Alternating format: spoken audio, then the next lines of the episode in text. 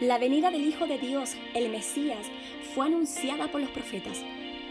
Isaías capítulo 9, versículos del 6 al 7 dice, porque un niño nos es nacido, un hijo nos es dado, y el principado será sobre su hombro, y se llamará su nombre admirable, consejero, Dios fuerte, Padre eterno, príncipe de paz.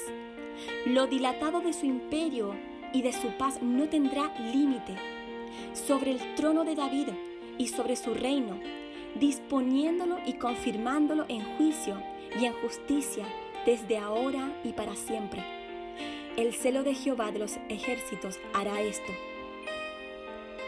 En realidad, toda la escritura hablaba de la llegada de un rey, un gobernante, un soberano que establecería un reino eterno, un reino de paz que no tendrá fin.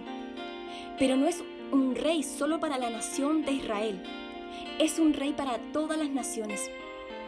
El rey prometido será justo, gobernará con imparcialidad y por la eternidad. No es un rey que vino a imponerse por la fuerza, por medio de conquista o de guerra. Jesús no quiere establecer su reino en el corazón de los hombres por la fuerza. Vino como un pequeño niño, con humildad y sencillez. Sin embargo, Él es Dios poderoso, un Padre eterno, un maravilloso consejero y un príncipe de paz.